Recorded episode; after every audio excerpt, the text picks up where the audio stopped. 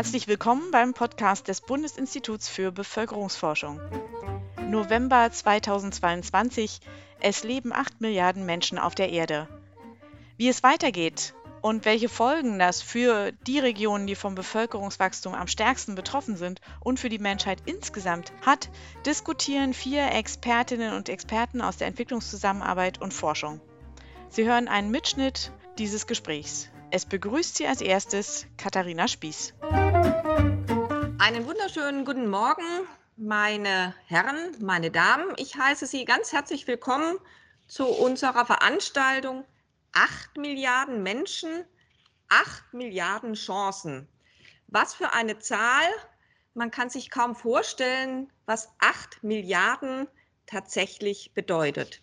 Ich begrüße Sie im Namen der vier Veranstalter des Berlin-Instituts für Bevölkerung und Entwicklung, des Bundesinstituts für Bevölkerungsforschung, des BMZ und der Deutschen Stiftung Weltbevölkerung. Mein Name ist Katharina Spieß und ich begrüße Sie als Direktorin des Bundesinstituts für Bevölkerungsforschung des BIPS, aber auch, und dieses ist mir ein ganz besonders großes Anliegen, als Familien- und Bildungsforscherin. Ich hoffe, dass Sie im Laufe der Stunde, die jetzt kommen wird, wissen, warum ich diesen Satz am Anfang gesagt habe. Acht Milliarden Menschen, acht Milliarden Chancen haben wir diese Veranstaltung genannt, weil die Dynamik, die wir in der Weltbevölkerung haben, das Wachstum uns zum einen dazu geführt hat, dass wir nach Berechnungen der UN diese Zahl von acht Milliarden erreicht haben. Noch nie haben auf der Erde so viele Menschen gelebt. Dieses hat aber auch sehr, sehr viele Chancen, da dieses Wachstum und manchmal bestehen tatsächlich auch Chancen in einer Verlangsamung laut den Prognosen eventuell in 2080, je nachdem, wie wir die Berechnungen anstellen, abnehmen wird. Wir haben eine Dynamik wo in bestimmten Bereichen der Weltbevölkerung, die jetzt noch ein Wachstum haben, wir eventuell einen Geburtenrückgang verzeichnen können. Und das ist genau das, was uns als Bevölkerungsforscher mit umtreibt. Diese sogenannte demografische Dividende, die dadurch entstehen kann, dass wir einen Geburtenrückgang haben, kann wiederum zu wirtschaftlichem Wachstum führen, was mich als Volkswirtin ganz besonders auch interessiert.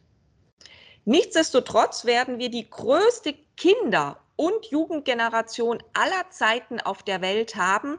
Und das ist etwas, was mich als Kinder- und Jugendforscherin besonders umtreibt. Diese Kinder und Jugend ist ein Potenzial für unsere Gesellschaft, in das wir investieren sollten, in das wir aber auch extrem früh investieren sollten. Deshalb möchte ich hier auch hervorstellen, dass, äh, hervorheben, dass Investitionen in diese riesige Kinder- und Jugendgeneration möglichst sehr früh anfangen sollten. Wir alle wissen, dass Vorschulprogramme in den sich entwickelnden Ländern eine riesige Rendite erwirtschaften können, nicht nur für die Kinder selbst, sondern auch für deren Mütter. Und dabei bin ich an dem zweiten Aspekt, wir haben auf dieser Welt unglaublich viele Frauen, ein unglaubliches Potenzial, was bei weitem noch nicht genutzt ist. Mädchen frühkindlich auszubilden, und das sage ich ganz bewusst, sehr früh mitzunehmen, ist eine riesige Chance, dass sie später in ihrem Lebensverlauf als Frauen tatsächlich selbstständig entscheiden können, wie viele Kinder möchte ich haben und nicht darauf angewiesen sind, aus Überlegungen einer Rentenversicherung etc. in ihren Kindern ihre Rente zu sehen. Wir wissen, es ist, hängt alles miteinander zusammen und darüber wollen wir heute mit Ihnen diskutieren. Und ich freue mich, ganz kurz dabei sein zu können im Minimum. Ich muss mich leider danach ausklinken. Wir haben schon gerade darüber gesprochen, dass ich einen Termin mit der Familien, Bundesfamilienministerin habe, die eigentlich heute auch dabei sein sollte, weil es nämlich ein Thema ist von Familie, von Kinder, Jugend und Frauen. Herzlich willkommen von meiner Seite und ich übergebe damit an Herrn Büttner. Gut, ich begrüße Sie, die, die ich sehe und die, die zugeschaltet sind, die ich nicht sehe, ganz besonders herzlich. Äh, ich werde Ihnen äh, gleich einige technische Hinweise geben, will aber vorher ganz kurz äh, die Panelisten vorstellen. Das ist einmal Frau Katharina Hinz, Geschäftsführerin des Berlin-Instituts für Bevölkerung und Entwicklung. Ein kleines, aber sehr feines und sehr agiles Institut, die sich mit einer Vielzahl von Fragen beschäftigt, die demografierelevant sind. Dann noch äh, Dr. Frank Swiatschny. Er ist Wissenschaftler am Bundesinstitut für Bevölkerungsforschung, äh, abgekürzt BIP, und Geschäftsführer der Deutschen Gesellschaft für Demografie. Äh, dann ist noch äh, auf dem Panel äh, Jan Kreuzberg, der Geschäftsführer der Deutschen Stiftung Weltbevölkerung, sicher vielen von Ihnen bekannt, Abkürzung DSW. Das werde ich, diese Abkürzung werde ich wahrscheinlich im Laufe der äh, äh, Verhandlungen öfter benutzen, um die langen äh, Titel einzusparen. Und dann äh, herzlich willkommen auch äh, Frau Dr. Bärbel Kofler, parlamentarische Staatssekretärin im Bundesministerium für wirtschaftliche Zusammenarbeit und Entwicklung. Das wäre unser Panel, ein sehr gut belegtes und besetztes Panel mit, mit einer Vielzahl von äh, Expertise. Die erste Fragenrunde äh, beschäftigt sich mit den vielfältigen Herausforderungen der Bevölkerungsentwicklung. Und ich stelle meine erste Frage an Frau Kofler. Äh, wie schätzt das BMZ, Bundesministerium für wirtschaftliche Zusammenarbeit und Entwicklung, die Herausforderungen des Bevölkerungswachstums in Ländern des globalen Südens, insbesondere in, im subsaharischen Afrika und in Westasien ein? Bitte, Frau Kofler. Ja, ganz herzlichen Dank. Auch herzlichen Dank für die Einladung und für das Thema der Veranstaltung. Ich glaube, es ist sehr, sehr wichtig, sich mit der Frage des Bevölkerungswachstums generell zu beschäftigen. Naja, einerseits kann man sagen, es ist natürlich auch, äh, es hat was Positives, die Zahlen des Bevölkerungswachstums. Es ist gelungen, das Thema Kindersterblichkeit und Müttersterblichkeit in den letzten Jahrzehnten deutlich zu reduzieren. Zwischen 2000 und 2017 ist Kindersterblichkeit, Müttersterblichkeit im Schnitt 40 äh, Prozent zurückgegangen. Das ist was Positives und hat natürlich auch Auswirkungen auf die Frage, wie viele Menschen auf diesem Planeten leben. Trotzdem äh, glaube ich, dass wir mit sehr vielen Herausforderungen natürlich konfrontiert sind. Es ist ja in der Anmoderation von Frau Spieß auch bereits anmoderiert worden. Es geht darum, welche Perspektiven man dann äh, Kindern und Jugendlichen gibt. Das beginnt mit der Ernährung und auch das ist ja eine der ganz schwierigen Herausforderungen, dass man insbesondere in den ersten tausend Tagen auch eine sehr, sehr gute oder eine ausreichende Ernährung braucht, um entsprechende Perspektiven gesundheitlich und dann auch für späteres berufliches Leben für die Kinder äh, zu entwickeln. Also die Ernährungsfrage ist eine der großen Herausforderungen. Die ist natürlich auch verknüpft mit äh, Fragen des Klimawandels, mit vielen anderen Herausforderungen. Wo kann man welche äh, äh Ernährungs- ähm, oder Anbaudinge überhaupt äh, sicherstellen? Ähm, wir werden ja auch konfrontiert damit, dass äh, diese jungen Menschen dann Arbeit brauchen. Wenn man sich in manchen Ländern äh, Subsahara-Afrikas, aber auch in anderen Teilen umsieht und eine Bevölkerung von zum Teil 40 Prozent unter 35 hat, diese jungen Menschen brauchen Arbeitsplätze brauchen äh, berufliche Ausbildung, brauchen schulische Ausbildung. Und das ist oft äh, nicht, passt nicht zusammen mit dem, was bisher angeboten ist. Also das ist eine große Herausforderung auch für Entwicklungspolitik. Und dann glaube ich, dass wir uns dem, dem ganzen Sektor soziale Sicherung ganz anders annehmen müssen. Denn ähm, war ja früher bei uns auch nicht anders. Die Frage, wie groß die Familien sind, hatte viel mit der Frage der Alterssicherung und überhaupt äh, der Arbeitskraft im ländlichen Bereich und so weiter zu tun. Das heißt also, wenn man äh, das Bevölkerungswachstum in, ich sage mal, verträgliche Bahnen lenken möchte, muss man auch die Fragen der sozialen Sicherung von Menschen ganz anders diskutieren.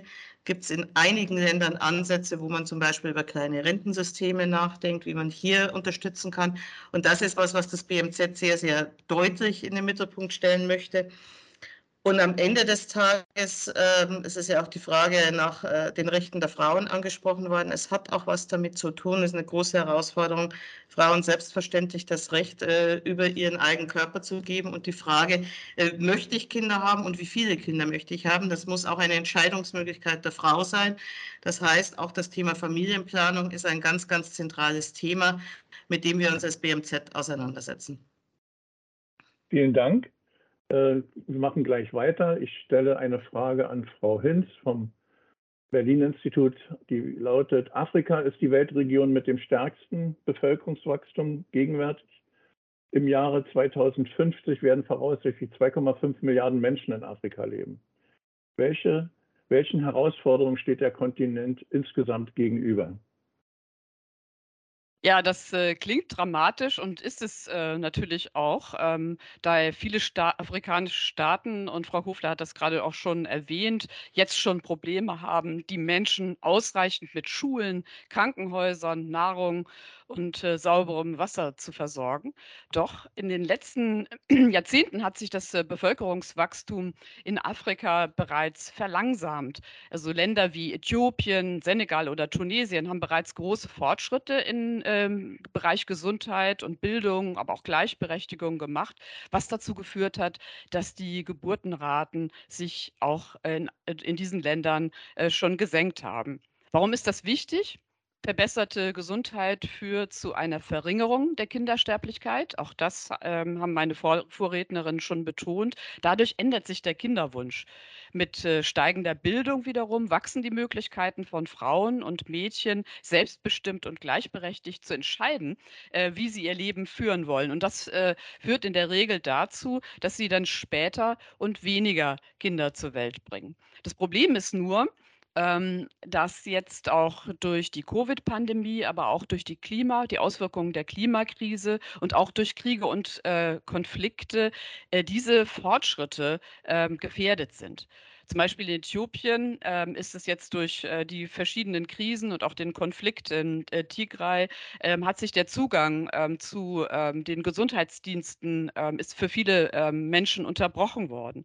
Und äh, Kinder und Jugendliche können nicht mehr zur Schule gehen, weil die Schulen geschlossen sind. Also das sind jetzt nur ein paar Beispiele. Das äh, kann eben Entwicklungs-, die Entwicklungsfortschritte in diesen Schlüsselbereichen der soziodemografischen Entwicklung zunichte machen. Und das hat wieder dann unter Umständen mögliche Auswirkungen auf die Bevölkerungsentwicklung in diesen Ländern. Mikrofon bitte.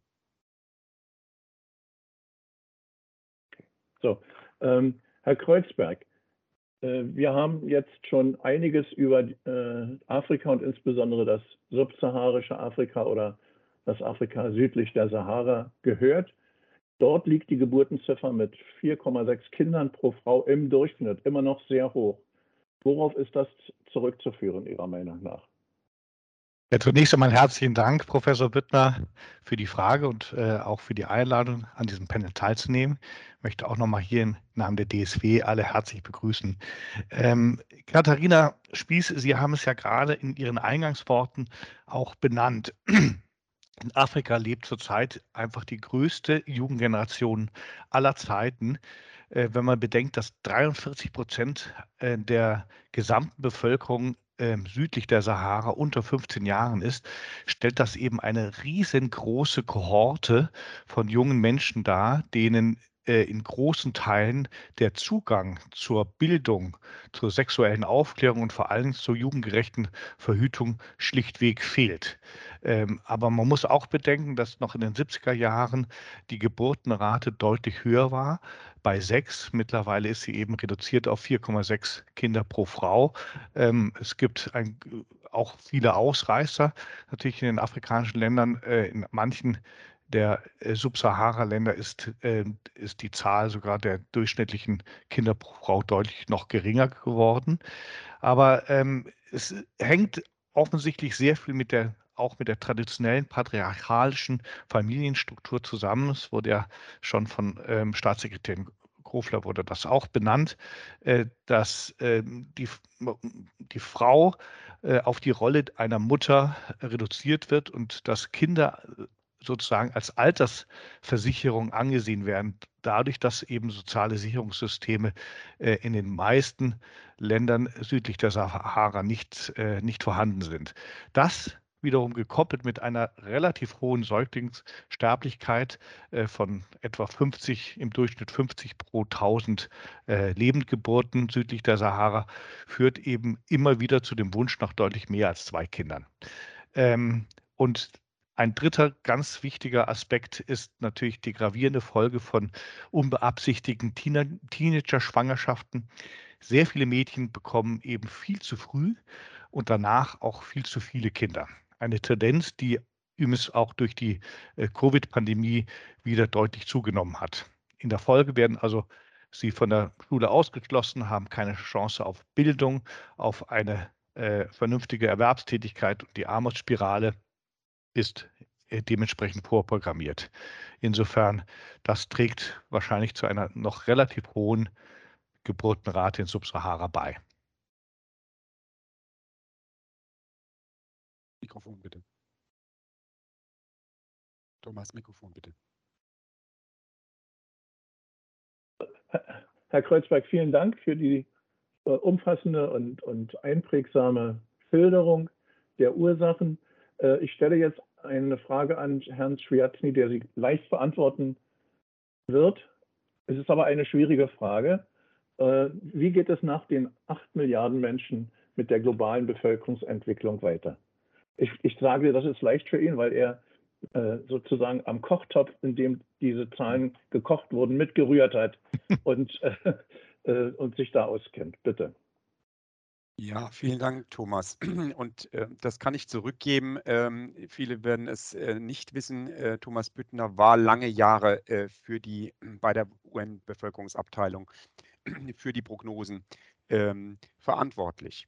Äh, ja, wir haben einige Aspekte ähm, schon gehört. Ich will vielleicht nochmal zusammenfassen. Also äh, weltweit ist es tatsächlich so, dass das Bevölkerungswachstum zurückgeht. Erstmals seit Beginn der demografischen äh, Dividende Mitte des letzten ähm, Jahrhunderts ähm, sind wir bei unter äh, 1% äh, pro Jahr und äh, das Bevölkerungswachstum geht auch weiter zurück.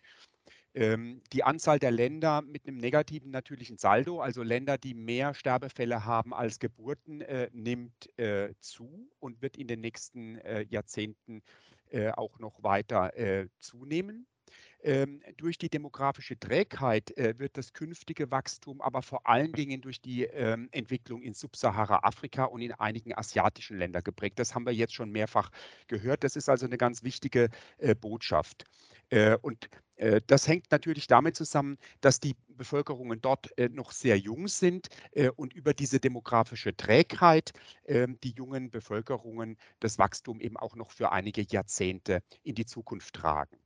Äh, mehr als 50 Prozent des Wachstums zum Beispiel bis 2050 entfällt auf nur acht äh, Länder, die meisten davon in äh, Afrika, Subsahara-Afrika, aber einige eben auch äh, in Asien. Die Länder sind die Demokratische Republik Kongo, Ägypten, Äthiopien, Indien, Nigeria, äh, Pakistan, die Philippinen und die Republik äh, Tansania. Ähm, also in nur acht Ländern 50 ähm, Prozent des Wachstums. Ähm, wie sieht es dann aus mit dem schon angedeuteten Maximum der Bevölkerung geht das Geburtenniveau in den Ländern, in denen die Frauen heute noch sehr viele Kinder haben, äh, wie bisher im Trend äh, weiter zurück. Dann werden wir eine Bevölkerungsentwicklung erreichen, ein Maximum im Mitte des, ähm, der 2080er Jahre, um das Jahr 2086 bei 10,4 Milliarden Menschen. Es werden also noch fast zweieinhalb Milliarden Menschen bis dahin dazukommen. Hier spielen, und das haben wir jetzt schon äh, eigentlich in allen Botschaften äh, heute gehört, Investitionen in Bildung, Gesundheit und Geschlechtergerechtigkeit eine äh, zentrale Rolle. Äh, wir haben es auch schon gehört, in Subsahara-Afrika haben wir insgesamt äh, noch ähm, eine Fertilität von etwa 4,6 äh, Kindern je Frau auch mit einigen Ausreißern. Und wenn wir uns anschauen, dass zum Beispiel im Tschad, in Somalia oder ähm, der ähm, Demokratischen Republik äh, Kongo äh, nach wie vor äh, sechs Kinder pro Frau und mehr im Durchschnitt äh, haben, äh, dann zeigt das, äh, wie groß die Herausforderungen hier sind. Ähm, man ähm, sollte vielleicht auch noch äh, auf die ähm, Situation in diesen Ländern äh, eingehen. Also Investition, Bildung, Gesundheit, Geschlechtergerechtigkeit ist eines, äh, aber Krieg äh, und Bürgerkrieg, äh, Unruhen äh, sind natürlich Situationen, in denen es ganz schwierig ist, da auch entsprechende Fortschritte zu erzielen. Ähm, die nächste Milliarde, eine Frage, die sicherlich viele ähm, äh, interessieren wird, äh, die nächste Milliarde. Es wird etwas länger dauern als in der Vergangenheit, aber äh, wir werden sie voraussichtlich im Jahr 2037 äh, erreichen. Ähm, da bin ich dann schon in Pension. Äh, dann muss äh, jemand anders die Zahl kommentieren. Ähm, allerdings sind die Unsicherheiten natürlich über so einen langen Zeitraum äh, doch äh, recht äh, groß. Also legen Sie mich bitte nicht auf plus minus ein Jahr hier fest. Ja, vielen Dank. Vielen Dank, Frank. Ähm, die, Sie haben gehört, 2037 wäre der nächste, wahrscheinlich 2037 wäre der nächste Termin. Können Sie sich schon mal in Ihrem Kalender vormerken, ob nun als aktiver Journalist, Staatssekretär oder äh, als Zuschauer. Es wird sicherlich eine, ein, ein weiteres Bild geben von einer dynamischen Entwicklung, die in der Bevölkerungsentwicklung sich über Jahrhunderte eigentlich abspielt und bei uns eben schon äh, im 19. Jahrhundert stark wirkte. Ich gehe zum zweiten Fragenblock über, der zum Teil ähnliche Fragen stellt wie im ersten, aber hier möchte ich Sie bitten, mehr in Details und eigener Ansätze und Erfahrungen zu gehen. Also ich fange mit Frau Hinz an und also die, die, dieser Frageblock geht um die Ansätze zur Gestaltung von Bevölkerungsdynamiken. Und Frau Hinz, welche Maßnahmen wirken, um den demografischen Wandel weiter voranzutreiben? Mit der Bitte um Kürze. An alle, nicht nur Sie, alle. Dankeschön, so habe ich ja. das auch verstanden. Ja, ja ähm, äh, es es, äh, es ist sehr gut untersucht, was wirkt, und das ist hier auch schon mehrfach gefallen. Das sind Investitionen in Gesundheit, Bildung, Gleichberechtigung der Geschlechter, Familienplanung, aber auch Jobs, Beschäftigung, gerade für die Jugendgeneration. Und äh, das äh, muss jetzt passieren. Denn äh, wie wir jetzt auch schon ähm, bei Frank Sviatschny gehört haben, ist das mit dem demografischen Wandel, das geht nicht von heute auf morgen, das passiert nicht in einer Legislaturperiode, das sind Investitionen, die über längere Zeiträume wirken. Ähm, wir haben uns das äh, in einer Studie für ähm, äh, afrikanische Länder, die wir als Vorreiter im demografischen Wandel bezeichnet haben, mal angeguckt. Und zwar ähm, zum Beispiel Äthiopien hat äh, eine flächendeckende Gesundheitsversorgung ausgebaut. Dadurch wurde die Kindersterblichkeit mehr als halbiert. Die Wunschkinderzahl ist daraufhin zurückgegangen und die Nutzungsrate der Familienplanung hat sich mehr als verfünffacht. So sank die Kinderzahl pro Frau innerhalb von 30 Jahren von sieben auf heute vier Kinder pro Frau. Also Gesundheit. Senegal. Senegal hat massiv in Bildung investiert, vor allen Dingen Bildung für Mädchen. Das wird sich äh, dann jetzt auch künftig für, äh, in der Folgegeneration auch auf die ähm, Fertilitätsrate, also auf die Kinderzahlen pro Frau auswirken. Denn Frauen mit Sekundarschulbildung haben etwa drei bis vier Kinder weniger im Senegal als Frauen ohne Bildung. Bildung wichtig. Tunesien. Tunesien hat äh, bereits in den 50er Jahren äh, mit Gesetzen die Rechte von Frauen gestärkt, unter anderem eben das Heiratsalter ganz wichtig angehoben äh, und gepaart mit Bildungsinvestitionen ähm, können ist, ähm, ist, es jetzt so, dass ähm, Tunesien heute auch äh, unterhalb, also die Fertilität, also die Kinderzahlen pro Frau sind heute unterhalb des sogenannten Ersatzniveaus, wo sich mit zwei Kindern äh, pro Frau eine Generation in der nächsten ersetzt. Und Tunesien ähm, ist jetzt auch das erste Land ähm, auf dem afrikanischen Festland, das bereits diesen demografischen Bonus, also äh, eine günstige Altersstruktur, wo man dann auf eine demografische Dividende hoffen kann, Jahren erreicht hat. Und jetzt gilt es eben, äh, in genügend Jobs für eine große Jugendgeneration ähm, zu investieren, um auch eben die demografische Dividende einzufahren. Davon hören wir ja noch später. Danke, Frau Hinz. Ich gehe gleich weiter zu Herrn Kreuzberg und frage, die DSW legt in ihrer Arbeit einen Schwerpunkt auf Familienplanung und Geschlechtergerechtigkeit. Wie beeinflussen gerade diese beiden Faktoren die Bevölkerungsentwicklung? Ja, in der Tat sind das zwei ganz wesentliche Hebel. Ähm, bei dem einen geht es, also der Familienplanung geht es ja schlicht darum, dass die Anzahl der unbeabsichtigten Teenager-Schwangerschaften, ähm, dass diese verhindert werden oder reduziert wird mit allen ihren Folgen, wie zum Beispiel der Ausschluss aus der Schule äh, für, für junge Mädchen, äh, die dann eben eigentlich keine Schulausbildung mehr genießen, keine, äh, nicht mal einen Schulabschluss haben, weder äh, Primär- noch Sekundärstufe, äh, keine Chance auf, dadurch auch auf eine qualifizierte Erwerbsfähigkeit genießen. Und damit der Weg ja eigentlich vorprogrammiert ist, wieder in eine, eine gewisse Armutsspirale für sie und aber auch für die nachfolgende Generation von Kindern, die, ähm, die sie zeugen. Ähm, also an vorderster Stelle braucht es deswegen eben, das wurde ja schon jetzt des Öfteren benannt, eine sexuelle Aufklärung dieser jungen Mädchen, aber auch der Jungen, ähm, darf man nicht vergessen, beider äh, und der Zugang zu adäquaten, altersgerechten, jugendgerechten Verhütungsmitteln äh, und deren Beratung. Ähm, die Mädchen und jungen Frauen sozusagen müssen in die Lage versetzt werden, tatsächlich dann auch selbst zu entscheiden, wann und mit wem und wie viele Kinder sie tatsächlich bekommen äh, wollen. Das ist eine klassische freiwillige Familienplanung, wie wir sie nennen. Ähm, aber auch um die Armutsspirale eben zu durchbrechen, es wurde ja schon angedeutet, äh, gerade von Herrn äh, Dr. Sviatny, ähm, um die Armutsspirale zu durchbrechen, müssen die Schu Mädchen tatsächlich die Chance haben, in die Schule zu gehen, sie abzuschließen und das Recht eben auch auf eine Sekundärbildung zu bekommen. Ähm, wurde ja schon erwähnt gerade ähm, äh, von äh, äh, ähm, dass die Frauen, die eine Sekundärbildung eben genießen, bekommen eben im Schnitt deutlich weniger Kinder und nicht mehr als zwei bis drei Kinder. Dafür sind eben die sogenannten sexuellen reproduktive Gesundheit und Rechte eine, eine Grundvoraussetzung. Denn nur wenn die Rechte der Frauen auf eine Bildung und eine Mitsprache in der Familie, aber auch in der Gesellschaft insgesamt gestärkt werden, ähm, wird diese sich auch äh, tatsächlich nachhaltig verändern, im Sinne auch von äh, sinkenden Geburtenraten. Okay, Dankeschön, Herr Kreuzberg.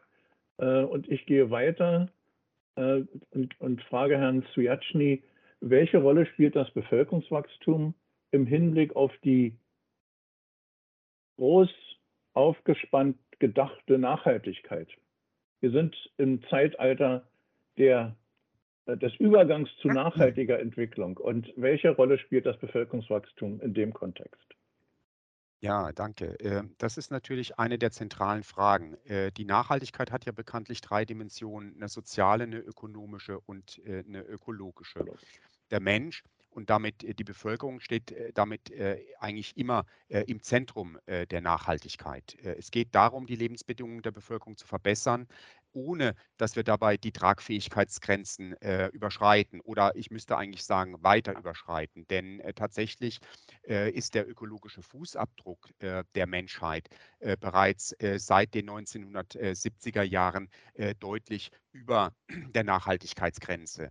Äh, heute wären 1,7 Erden äh, erforderlich, äh, um den globalen Konsum nachhaltig zu gewährleisten. Das ist natürlich eine große Hypothek. Allerdings ist nicht die Anzahl der Menschen das Hauptproblem, daran sind sich die internationalen Experten eigentlich einig, sondern die Konsum- und Produktionsbedingungen. Das größte Problem, um es auf den Punkt zu bringen, ist nicht Überbevölkerung, sondern Überkonsum. Ähm, das Bevölkerungswachstum und der Ressourcenverbrauch sind zudem äh, sehr ungleich äh, verteilt, regional und zwischen reich und arm. Die ärmste Bevölkerung leidet dabei am stärksten unter den Folgen des Klimawandels, also äh, Nutzen und Risiken. Auch die sind sehr ungleich verteilt. Derzeit sind zum Beispiel die reichsten 10 Prozent der Weltbevölkerung für fast die Hälfte der CO2-Emissionen äh, verantwortlich die ärmste Hälfte der Weltbevölkerung äh, noch nicht mal für 10 Prozent. Äh, in den reichsten Ländern wurden zudem Energieeffizienzgewinne äh, oft durch höheren Verbrauch wieder kompensiert, so zum Beispiel beim Individualverkehr.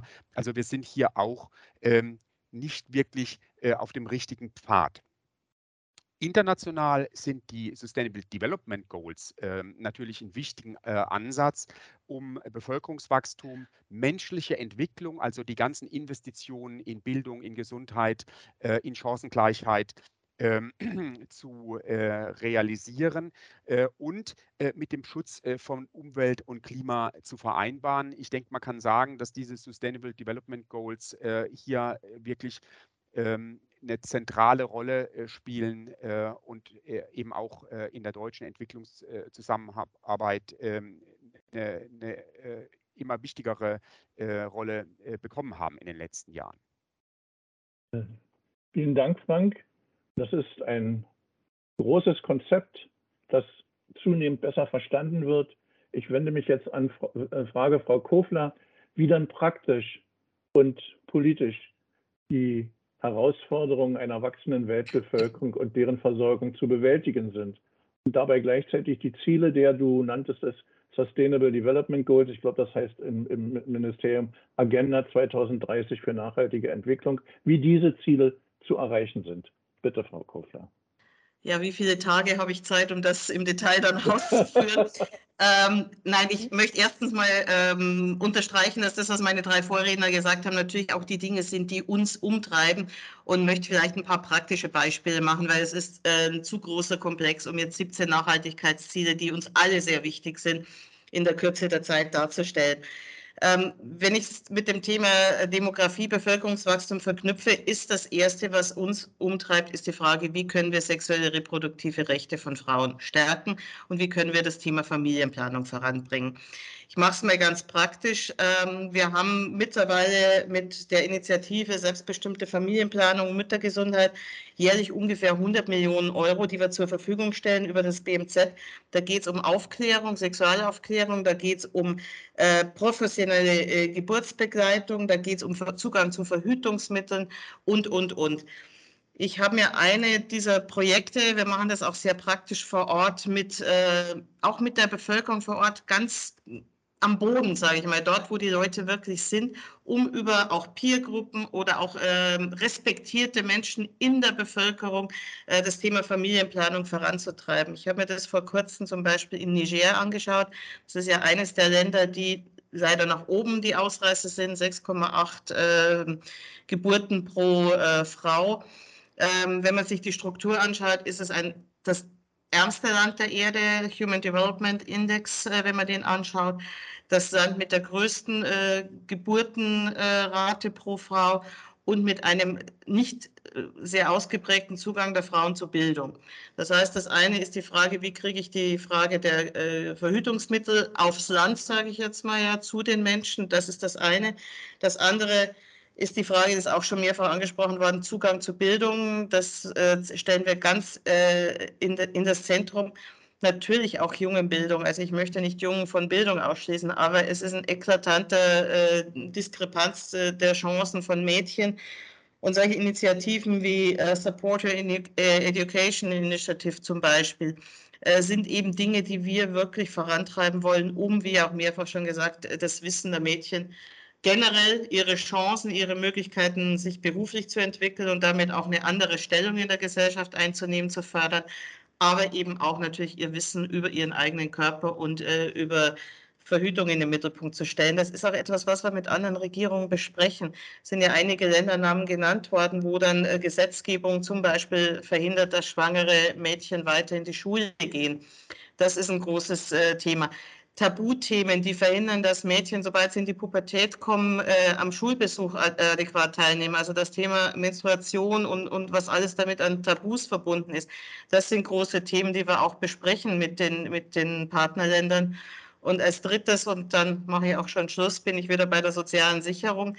Wir haben jetzt auch in verschiedenen Regierungsverhandlungen das Thema soziale Sicherung immer äh, als, als prominentes Thema gesetzt. Und das ist auch ein Thema, das in vielen Ländern selbst gesetzt wird. Die Länder verstehen natürlich auch selbst, dass sie in einer schwierigen Situation sind, wenn A, das Bevölkerungswachstum so weitergeht, B, die wirtschaftliche Entwicklung dem hinterherhinkt ähm, und man dann eine große Anzahl von Menschen in sehr, sehr prekären Verhältnissen äh, im, im Land hat. Also das Thema soziale Sicherung spielt eine große Rolle, sowohl was Zugang zu Gesundheit anbelangt, wie, und da gibt es auch in manchen Ländern durchaus interessante Beispiele. Auf Sansibar gibt es eine mini kleine Pensionsversicherung, die auch selbst entwickelt wurde, aber die auch positive Ansätze äh, auch für das Thema Bevölkerungswachstum beinhaltet. Und solche Dinge wollen wir verstärken und in den Mittelpunkt stellen. Das ist auch eines unserer Kern- und Schwerpunktthemen. Vielen Dank, Frau Kofler. Ähm, bin ich eingeschaltet? Ich bin eingeschaltet. Wir kommen jetzt zum dritten und letzten Teil des äh, Panels. Und das ist so ein bisschen ein, ein Abschluss. Also viele Dinge wurden genannt, die auch hierher passen würden. Also ich würde Sie bitten, sozusagen eine Schlussbetrachtung der Problematik äh, hier einfließen zu lassen. Es geht insgesamt um einen Ausblick und auf die Chancen der Bevölkerungsentwicklung. Äh, und ich fange gleich mal an mit Herrn Kreuzberg. Welchen Zusammenhang sehen Sie zwischen Geburtenrate und der demografischen Dividende?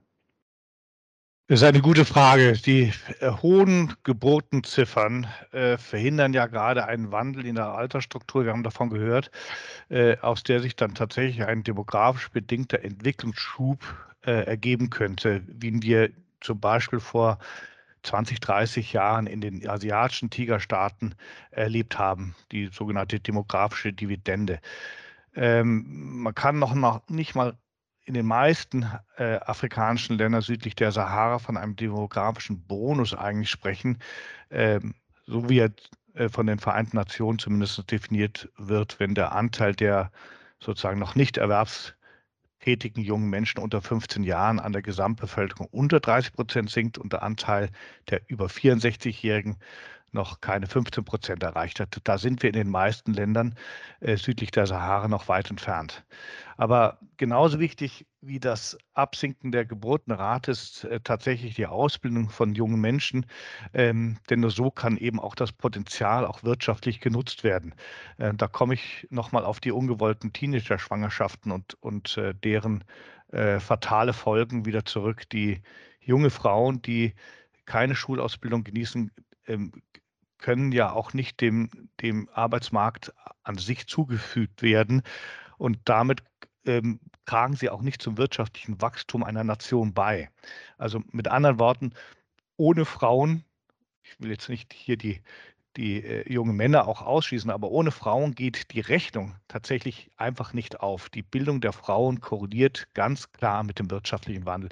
Und um noch mal ein kurzes Beispiel zu nennen, äh, Staatssekretärin Grofler, Sie haben es ja gerade angesprochen, auch mit Sansibar, aber es gibt natürlich, es gibt fantastische Beispiele, wie zum Beispiel in, in Ruanda, ähm, in denen äh, als Folge des Bürgerkrieges die Gleichberechtigung von äh, Mann und Frau zum Beispiel in der Verfassung ganz klar verankert ist. 60 Prozent der Abgeordneten zum Beispiel im Parlament sind Frauen. Vergewaltigung wird bestraft.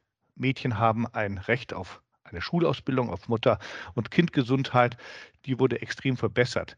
Landesweit zum Beispiel gibt es eine gemeindebasierte Krankenversicherung, die wurde eingeführt vor äh, gut zehn Jahren und mittlerweile sind 95 Prozent der ruandesischen Bevölkerung ist, ist dadurch abgesichert. Also es gibt viele solche Beispiele auch, wo das tatsächlich ähm, schon passiert. Natürlich ist Ruanda ist kein Flächenstaat, vielleicht wie Nigeria oder wie ist Äthiopien oder, oder der Kongo, wo ich selber drei Jahre auch gearbeitet habe. Äh, äh, das kann man vielleicht nicht vergleichen, aber die Ansätze an sich sind, sind, sind richtige und gute.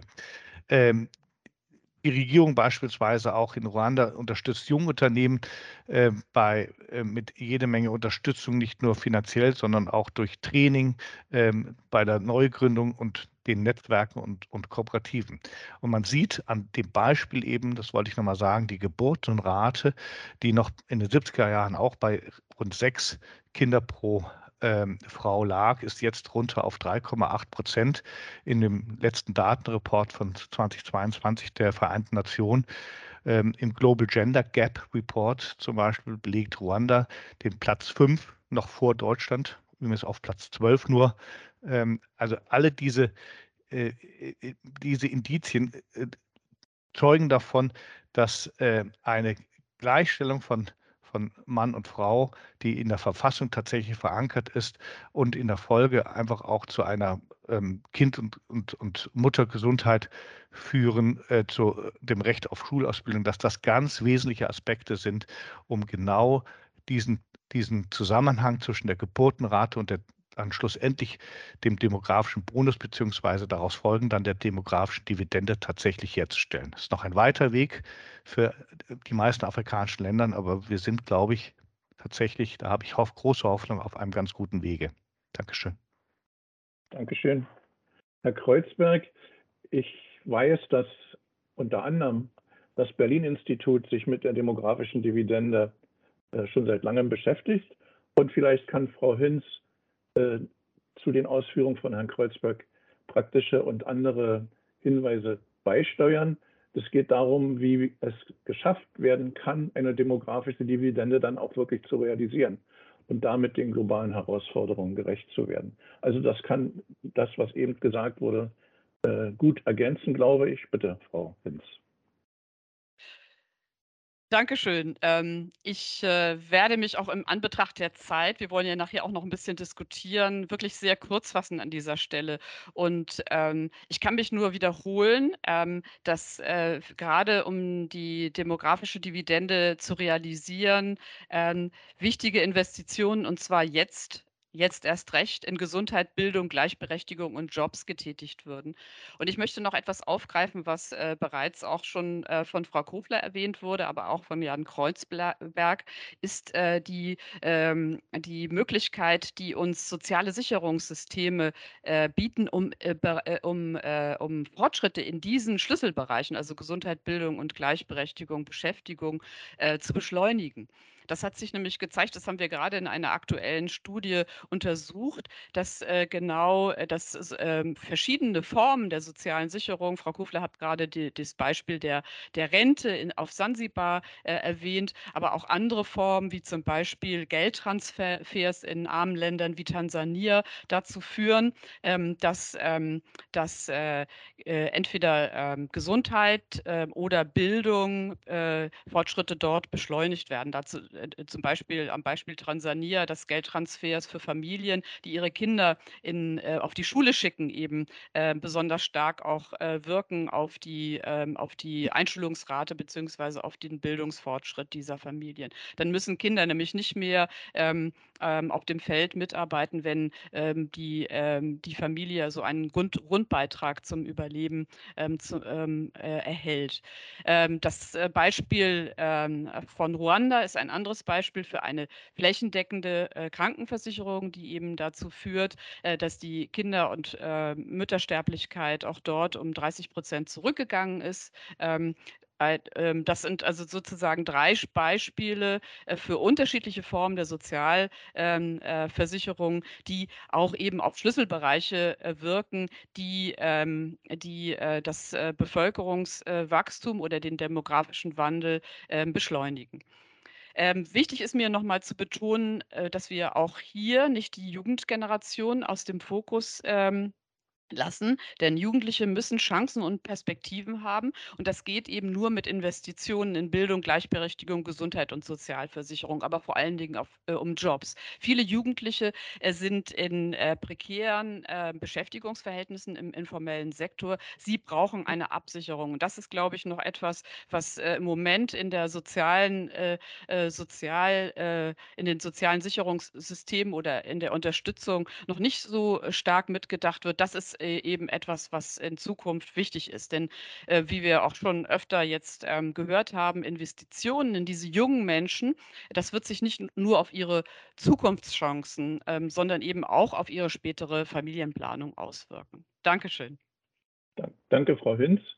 Ähm, auf der Skala zwischen Optimismus und Pessimismus sind die bisherigen Beiträge eigentlich sehr stark in die Richtung Optimismus und zu Recht äh, gerutscht oder durch viel Arbeit äh, gehoben worden. Herr Swiatschny, äh, gibt es auch Risiken. Wir müssen also nicht nur optimistisch sein, sondern Optimismus mit Vernunft sozusagen. Und äh, gibt es Risiken bei der, äh, bei der Hoffnung auf die demografische Dividende?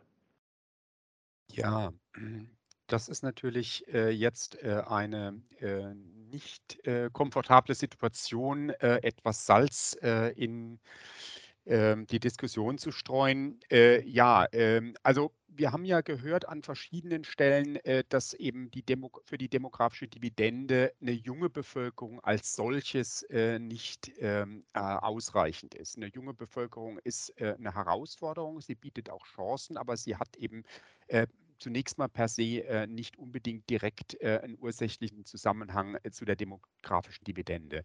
Äh, die äh, entsteht tatsächlich erst dann, äh, wenn die Geburtenzahlen zurückgehen und dadurch eben höhere Investitionen pro Kopf in Gesundheit und Bildung möglich werden. Und jetzt kommt sozusagen, was eben auch an vielen Stellen hier schon betont wurde, dass eben dann für diese junge und vielleicht auch besser gebildete, gesündere Generation auch die entsprechenden Arbeitsplätze geschaffen werden müssen. Äh, Good Governance ist notwendig äh, und ähm, letzten Endes äh, resultiert daraus dann Wirtschaftsentwicklung. Ähm, die Risiken, also für die demografische Dividende äh, steht immer nur ein begrenztes Zeitfenster zur Verfügung. Und äh, da ist es natürlich so, äh, dass dann die entsprechenden Maßnahmen auch zum richtigen Zeitpunkt realisiert werden müssen. Also wenn man jetzt ein Beispiel nimmt für die Bildungsangebote, äh, dann müssen die vorausschauend geplant werden. Also Lehrer, die morgen gebraucht werden, äh, müssen heute schon ausgebildet werden. Äh, dazu müssen Universitäten gebaut werden, in denen diese Lehrer ausgebildet werden. Also viele der der Maßnahme haben einen langen Vorlauf äh, und äh, bei einigen Ländern ist es tatsächlich so, äh, dass die demografische Dividende, das Fenster sich eben langsam schon schließt und eben manche Länder eben auch diese Dividende nicht realisieren konnten. Äh, in Subsahara-Afrika ist das äh, im Moment noch nicht der Fall. Da steht die demografische Dividende, wenn überhaupt, noch bevor. aber die Warnung wäre sozusagen in vielen ähm, Dingen vorausschauend auf die Demografie als Rahmenbedingung zu achten. Ähm, dann haben wir vielleicht abschließend noch als letztes ähm, als letzte Botschaft, äh, dass sich die Rahmenbedingungen für die demografische Dividende gewandelt haben. Also wir haben immer die Tigerstaaten äh, im Blick, äh, die äh, ein exorbitant großes Wirtschaftswachstum, eine wahnsinnige Verbesserung der Lebensqualität der Bevölkerung äh, erreicht haben. Äh, aber das war vielleicht auch eine historische Ausnahmesituation. die Kollegin Elke Leuchinger am BIP hat sich mit den Fragen beschäftigt und ähm, wir müssen, äh, denke ich, äh, wirklich äh, auch berücksichtigen, dass wir Entwicklungspfade aus der Vergangenheit ähm, vielleicht nicht eins zu eins jetzt auf die neuen Herausforderungen kopieren können, schon allein aus Fragen der Nachhaltigkeit nicht. viele der Entwicklungspfade in der Vergangenheit waren sehr ressourcen lastig. Äh, und ähm, wenn wir uns die, ähm, den Klimawandel äh, und äh, den ökologischen Wandel betrachten, können wir so eigentlich tatsächlich nicht äh, weitermachen. Äh, die Frage, äh, wie es weitergeht, auch damit hat sich das, ich weiß, dass das Berlin-Institut beschäftigt. ja, neue, äh, neue Ansätze, die äh, den klassischen, äh, das klassische Wirtschaftswachstum äh, der Tigerstaaten nicht ko kopieren wollen, wäre die Botschaft. Okay, danke, Frank. Äh, die, die Lehre ist eigentlich, bleibt oder seid flexibel und offen. Und einen, einen Satz, den ich gerne immer wieder sage, der hoffentlich hier hinpasst, ist, die Demografie ist unser Freund, nutzt sie. Frau Kofler, die, das B, und das ist jetzt eine spannende Frage, äh, worüber man bestimmt auch wieder länger äh, sinnieren könnte. Das BMZ verfolgt seit kurzem eine feministische Entwicklungspolitik. Was verbirgt sich dahinter und welche Chancen bietet sie für die Gestaltung von Bevölkerungsabläufen, Bevölkerungsdynamiken? Bitte. Ja, Sie haben recht, Herr Büttner, da könnte man auch wieder ganz lange äh, diskutieren. Ich glaube, ähm, dass es der Ansatz ist, eine feministische Entwicklungspolitik ist der Ansatz, um überhaupt eine Chance hab, zu haben, die Nachhaltigkeitsziele umzusetzen und ernst zu nehmen. Wenn man die Hälfte der Weltbevölkerung in all ihren Kapazitäten und in all ihren Fähigkeiten nicht die Möglichkeiten gibt, sich adäquat an gesellschaftlichen Entwicklungen zu beteiligen, dann ist das per se ähm, nicht nur ungerecht, sondern auch eine Verschwendung von intellektuellem Potenzial, von äh, menschlichen Ressourcen, die ich glaube, wir uns nicht leisten sollten. Wir haben ja schon gehört, was mehr Bildung äh, bedeutet für die Frage Geburten, spätere Geburten und weniger Geburten. Aber wenn Frauen auch in die Lage versetzt werden, gesellschaftliche äh, Entwicklungen zu bestimmen, mitzubestimmen, zu Ressourcenzugang zu haben, dann steigt natürlich auch die Möglichkeit, zum Beispiel Arbeitsplätze zu schaffen, zum Beispiel wirtschaftliche äh, positive Entwicklungen voranzutreiben. Also es geht uns um 3R, wie es immer so schön heißt. Das ist jetzt auch keine ganz neue Erfindung. Es geht um äh, Rechte, es geht um Ressourcen und um Repräsentanz von Frauen. Ähm, Rechte fängt an mit der Frage zum Beispiel Landrechte, Zugang ähm, zum zu, oder das Recht äh, über das Land zu verfügen, das man ja in der Regel auch die Frauen bewirtschaften. Ähm, zum Beispiel das Recht, Kapital dann irgendwo aufnehmen zu können, damit auch eine Idee zu verwirklichen, sich wirtschaftlich zu betätigen. Ähm, Recht natürlich am eigenen Körper und das eigene Recht äh, über die eigene Gesundheit und eigene Entscheidungen zu fällen. Es geht um ähm, Ressourcen, Zugang zu Ressourcen. Auch da spielen natürlich ökonomische Gründe wieder oder ökonomische Punkte eine große Rolle. Zugang zu Technologien, zu äh, Ressourcen. Äh, es ist immer noch eine, leider so, dass Zugang auch zu moderner Technologie für viele Frauen schwieriger ist wie für Männer. All diese Dinge behindern ja im Endeffekt dann auch Entwicklung in Ländern. Und Repräsentanz, äh, ich meine, es ist die schöne Zahl angesprochen worden von 60 Prozent Parlamentarierinnen in Ruanda. Ähm, da sind auch wir noch weit davon entfernt. Wir sind in Deutschland leider bei knapp 30 Prozent. Ähm, und es gibt viele Länder, wo die Zahl noch geringer ist. Und ich glaube, Repräsentanz hat eine Menge damit zu tun, auch Rollenvorbilder zu haben für zukünftige Entwicklung, für die nächste Generation, aber auch die Themen von Frauen überhaupt, ihnen überhaupt Gehör zu verschaffen. Und ich muss ganz ehrlich sagen, in der Entwicklungspolitik kann man auch an einigen Projekten ablesen, ob Frauen gehört worden sind oder nicht. Und davon hängt auch oft der Erfolg eines Projektes ab. Wenn bei einem Wasserprojekt Frauen nicht gefragt werden, dann mag das trotzdem ein technisch schönes Projekt sein, aber nachhaltige Entwicklung für eine Dorfgemeinschaft wird so nicht entstehen. Ähm, da gibt es ganz, ganz viele äh, Beispiele äh, dazu. Und wir wollen natürlich auch, man muss es ja immer auch mit Zahlen unterfüttern und mit äh, Finanzen unterfüttern. Wir wollen die Anzahl der Projekte, die ähm, die Frauen anderes Gehör verschaffen, auf eine Quote von 85 Prozent bringen und die Zahl der Projekte, die sich ausschließlich um die, wie es so schön heißt, Empowerment von Frauen bemühen, ähm, verdoppeln. Die Zahl liegt derzeit bei 4 Prozent. Das ist eine sehr, sehr geringe Zahl. Wir wollen das mindestens in dieser Legislaturperiode auf 8 Prozent steigern, um eben mehr Frauen überhaupt in die Lage zu versetzen, ihre Rechte auch adäquat wahrzunehmen. Da könnte man sie am Recht noch sehr, sehr, sehr lange darüber diskutieren. Äh, gibt es auch, glaube ich, sehr, sehr gute Beispiele dafür. Ähm, ich muss zum Schluss nur leider eines sagen. Ich muss mich leider um ungefähr 10 Uhr ver verabschieden, weil namentliche Abstimmung im Bundestag angesagt ist und ich noch vom Ministerium zum Bundestag muss. Also wenn ich mich dann irgendwann jetzt ausklinke, äh, bitte nicht als äh, Beleidigung vor allem den Teilnehmern gegenüber oder mangelnden Diskussionswillen verstehen. Ich muss nur leider dann noch zur Abstimmung.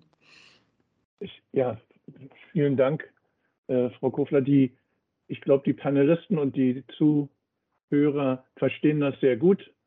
Sie machen dort eine wichtige Arbeit. Sie haben uns unter anderem äh, die 3R nahegebracht. Wir werden die ab sofort äh, abspeichern und äh, nie wieder vergessen. Ähm, die Panel-Diskussion ist damit abgeschlossen. Sie können sich also, äh, wenn es soweit ist, äh, ausklinken mit Dank und nehmen Sie die äh, Ideen und die Beispiele und die, die Sorgen, die hier diskutiert wurden, bitte mit in Ihre Arbeit. Äh, ich werde das jetzt auch kurz fassen. Ich werde keine große Zusammenfassung äh, der Panel-Diskussion machen. Äh, ich, ich glaube, es ist allen klar geworden, dass die Panelisten an mehreren, vielen Beispielen gezeigt haben, wie der Prozess des demografischen Wandels in Afrika verlaufen ist und beschleunigt werden kann und welche Potenziale die jungen Bevölkerungen bieten. Es ist auch deutlich geworden, glaube ich, dass eine nachhaltige Entwicklung auch in der Bevölkerungsdynamik einen langen, ja einen sehr langen Atem braucht. Damit möchte ich die Panel-Diskussion abschließen.